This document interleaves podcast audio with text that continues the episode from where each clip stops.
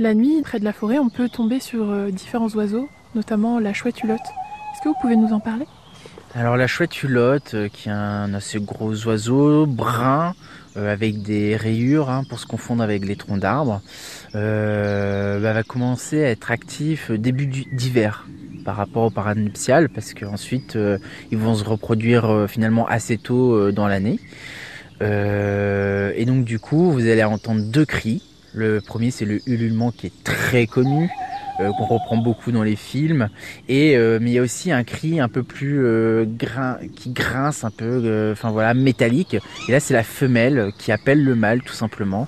Donc voilà, c'est comme ça qu'on peut différencier la femelle du mâle et savoir du coup si ça se reproduit par chez nous, dans les boisements ou dans le bocage. Est-ce qu'on peut l'entendre l'été, la chouette?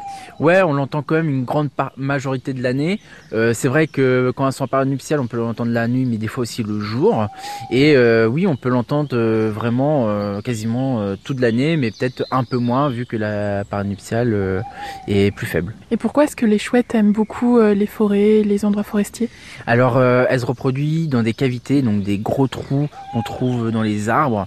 Donc c'est pour ça qu'elle recherche euh, bah, les forêts hein, pour pouvoir euh, justement euh, s'y reproduire.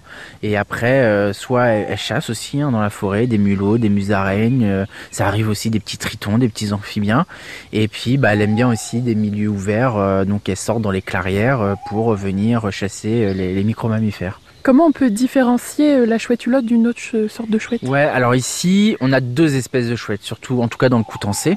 On a la chouette euh, hulotte et la chouette effraie, ou l'effraie des clochers. Euh, du coup, la chouette hulotte, elle est brune. La chouette effraie, elle est plutôt euh, blanche, euh, voire euh, rousse pour certains individus. Mais voilà, quand vous êtes en voiture, si vous voyez plutôt une chouette sombre passer devant votre voiture, là vous êtes sur une chouette hulotte. Si à un moment vous voyez les clairs presque blanches avec les, les phares qui reflètent sur ses ailes, là vous êtes sur une chouette effraie.